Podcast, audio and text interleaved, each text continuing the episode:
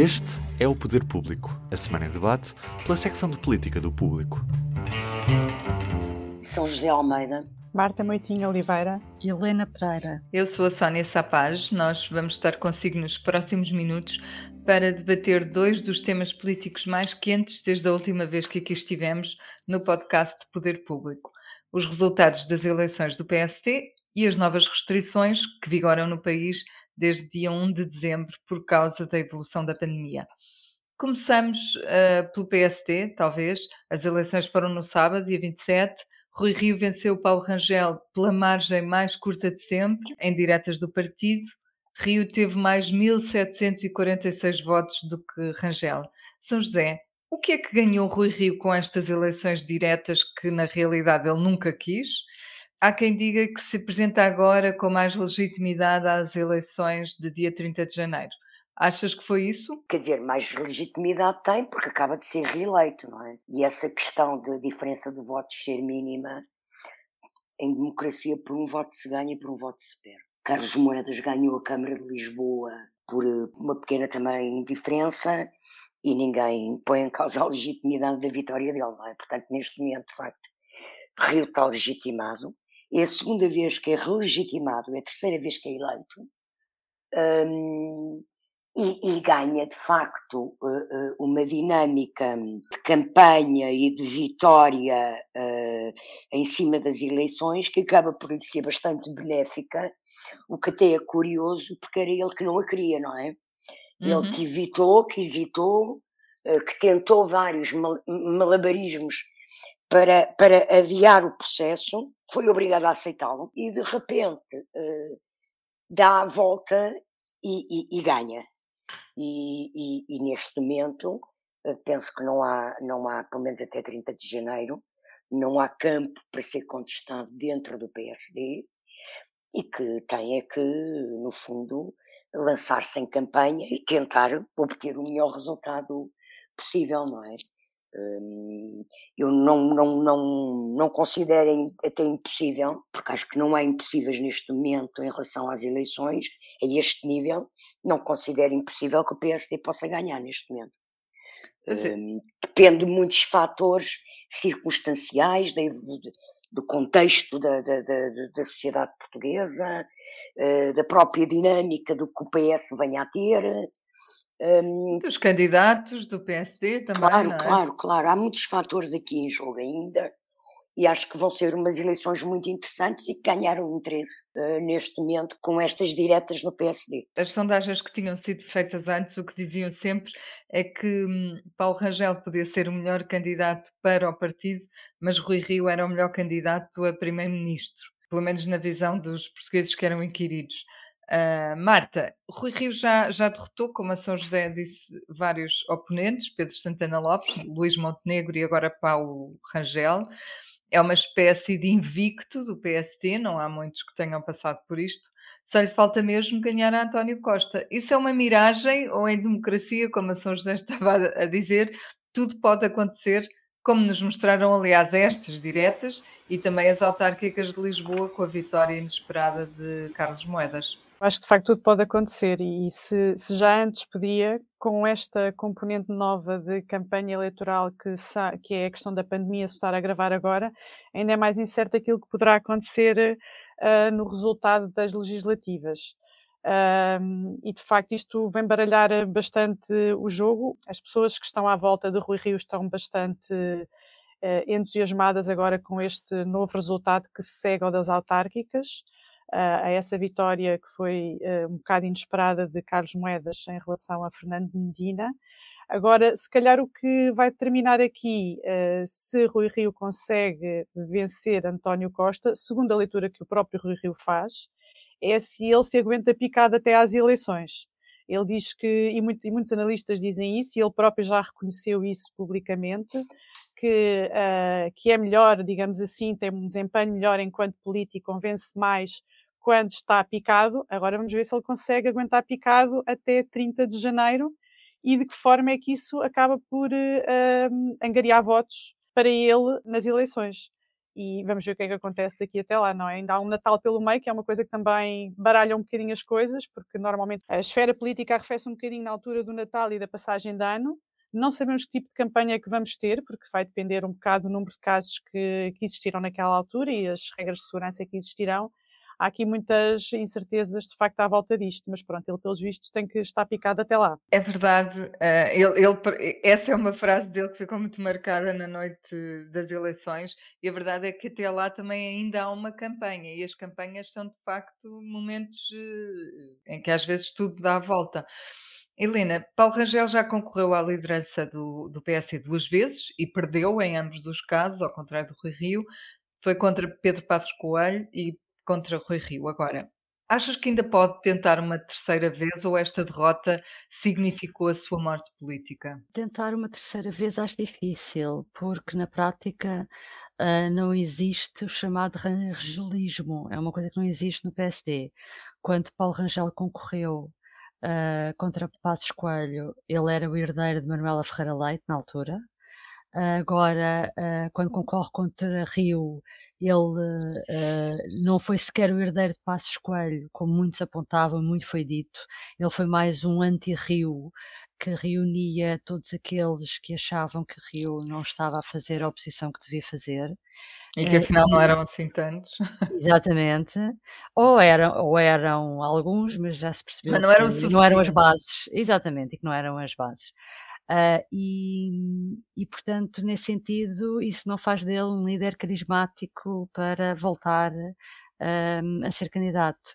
Mesmo esta, esta candidatura, para mim, foi um, era um candidato de, a líder de transição. Uh, além de que, pessoalmente, parece-me que esta derrota foi muito dura para Paulo Rangel. Quando, quando dizes se... isso de líder de transição, tu, desculpa interromper, o que é que queres dizer? Queres dizer que não conseguiria ganhar as, Seria difícil ganhar as legislativas? Seria difícil ganhar as, as legislativas António Costa. Uh, Paulo Rangel, pelo que foi dizendo, não estava disponível como Rui Rio para dar a mão a um governo minoritário do PSD e, portanto, uh, não sei se teria condições para, uh, sem ganhar já estas eleições, aguentar-se muito mais tempo na oposição, à espera que chegasse a sua vez. Seria uhum. difícil para mim. Uh, e, e do ponto de vista pessoal, era o que eu estava a dizer, do ponto de vista pessoal, acho que, que foi muito dura a derrota e não sei se ele terá disponibilidade para voltar a travar outra guerra destas. Entretanto, já se percebeu que Luís Montenegro já se disponibilizou para voltar a se candidatar. Se a próxima legislatura durar quatro anos, eh, poderemos sempre voltar a falar no nome de Carlos Moedas, porque aí ele já teria cumprido também o mandato à frente da Câmara de Lisboa e não seria a meio. Há ainda incógnita Pedro Passos Coelho, portanto, eh, podem-se perfilar falar das pessoas. Mas, por outro lado, respondendo à segunda parte da tua pergunta, morte política também não diria tanto, porque Paulo Rangel é eurodeputado, é eurodeputado há vários anos, já foi líder parlamentar, tem experiência de governo na área da justiça, ao contrário, por exemplo, de Rui Rio, continua a ser uma pessoa falada como um possível candidato à Câmara do Porto, onde realmente o PSD sempre, há muitos anos que tem dificuldades, e portanto eu diria que Paulo Rangel, utilizando uma expressão de Pedro Santana Lopes, vai continuar por aí. Uh, vamos ver em que, em que lugares. Ele, envolvido noutras eleições no PSD, estaria sempre contra pessoas que o apoiaram, porque imagina numa disputa Paulo Rangel Luís Montenegro, ele ia ter do outro lado algumas pessoas que agora estiveram com ele. Portanto, o facto de ele ser, como tu disseste, o, o aglutinador dos anti-Rio, um, cria-lhe também essa, essa dificuldade, é que num futuro, numa futura disputa, ele estaria contra muitos dos que estiveram agora uh, com ele. E ainda antes de, desta questão do PST se resolver, uh, a semana tinha terminado com o Primeiro-Ministro a assumir perante o país que a situação pandémica está pior, pode piorar ainda mais uh, e é preciso novas medidas. Foi isso que ele apresentou numa conferência de imprensa a seguir a um Conselho de Ministros. A mais polémica foi a exigência de teste negativo para desembarcar em Portugal, algo que a União Europeia começou por analisar, ou dizer que ia analisar, mas que entretanto já está a ser seguido por, eh, por outros países europeus. Uh, Marta, saberes que ninguém aterra em Portugal sem teste negativo deu-te mais confiança de que a pandemia e as suas novas variantes, ainda esta semana conhecemos a Omicron, uh, não entrarão em Portugal ou achas que vai criar a ideia de que a vacina não serve para nada? Acho que existe um bocadinho esse risco de criar essa, essa ideia de que a vacina não é não servir para nada, mas pode servir para menos do que as pessoas uh, imaginavam, embora toda a informação sobre o que a vacina poderia fazer para quem, quem se vacinasse uh, estava disponível desde o início. Uh, mas de facto, depois daquele cansaço todo de confinamentos seguidos, a vacina, nós às vezes também só queremos olhar para aquilo que, que nos interessa, não é? E portanto, a vacina aparecia ali como uma salvação e nós uh, pusemos um bocadinho de lado aquelas uh, questões que agora estão a vir ao de cima. eu acho que essa, esse receio foi até um bocado perceptível, de que essa ideia da, da fragilidade da vacina foi até um bocado perceptível pela forma como António Costa uh, encadeou o discurso dele no dia em que apresentou o conjunto das medidas, porque a primeira medida que ele anunciou para do pacote de novas medidas face ao agravamento da pandemia foi vamos reforçar a vacinação. E nesse aspecto ele disse que uh, quem tem idade para ter acesso neste momento à, à terceira dose da vacina deve fazê-lo o mais rapidamente possível e ainda fez o, o, anúncio de que Portugal estava preparado para a qualquer momento avançar com a vacinação nas crianças, caso as autoridades de saúde acabassem por decidir nesse sentido. Uh, e portanto eu acho que ele próprio percebeu que havia aqui um risco na mensagem uh, quando anunciou um novo pacote de medidas, estando já Portugal com um, taxas de vacinação tão elevadas. Claro que uh, uh, haver uma regra de controlo às chegadas a Portugal parece, uh, parece uma solução boa, porque, e aliás, não digo que tivesse que ser essa, mas nas medidas que existiram até agora, houve casos de pessoas que chegaram a Portugal, umas que foram fiscalizadas e outras que não foram fiscalizadas, que tiveram que mostrar a, a vacinação ou dizer onde é que estavam, e outras que não, não houve tanto controle, houve muita diferença de tratamento das, eh, das pessoas que chegavam a Portugal. Esta regra é uma regra parece ser levada, ele também quis acentuar, o Primeiro-Ministro também quis acentuar a importância que esta regra tem e que pode ter, porque um, ao aplicar, por exemplo, multas muito elevadas para as companhias aéreas que não, não fizerem a fiscalização de quem chega. Um, e pronto, acho que é, que é isso, que de facto existe um bocado o risco da ideia da vacina. Eu, por exemplo, que tenho uma filha que já se vacinou, uh, tem mais de 12 anos. Quando percebeu que estas notícias existiam, a primeira pergunta que ela me fez foi: então, mas não tomámos a vacina? E, no entanto, ela foi daquelas que foi tomar a vacina toda contente porque achou que ia resolver todos os problemas à face da Terra praticamente com, com aquilo, ou iria ter os problemas dela resolvidos. Uh, e pronto, é, é, uma questão de gestão da, da, expectativa. Todos acabamos por ter essa expectativa. A vacina, de facto, foi-nos vendida como uma salvação, apesar de todos sabermos desde o início que não impedia uh, uh, os contágios, a disseminação da, da, doença. Isso só a segunda geração de vacinas que estará em, em, estudo. Helena, tu, tu também tens crianças pequenas. Como é que viste a extensão das férias de Natal durante mais uma semana? É uma forma de tentar fazer uma quarentena forçada em relação aos ajuntamentos que se esperam para o Natal uh, e de evitar uh, restrições mais fortes nesta fase? Foi assim uma maneira de ter o bom e o ótimo? Sim. Uh, eu fiquei surpreendida no início com a notícia, não estava à espera. Depois achei bem e agora tenho dúvidas sobre se será apenas uma semana. Uh, mas Achas nisto, que é mais tempo?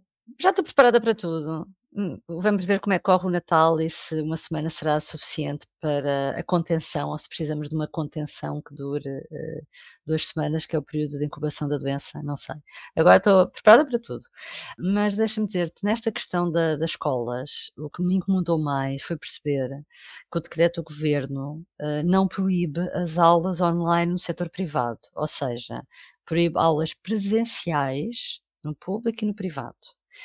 E, ou seja, isto vai acontecer mais uma vez o que aconteceu no outro período uh, de confinamento, em que a lei até era menos clara do que esta e que fez com que as escolas privadas mantivessem aulas online, enquanto os meninos das escolas públicas uh, tiveram umas férias maiores.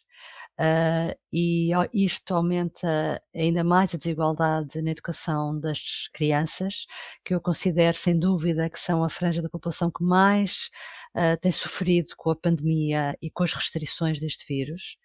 E, portanto, por isso é que eu digo, não sei o que é que vai acontecer se a situação piorar no Natal. Uh, António Costa já admitiu que possa haver mais medidas. Uh, não sei se quando ele diz isso está a pensar em que a contenção possa durar mais algum tempo.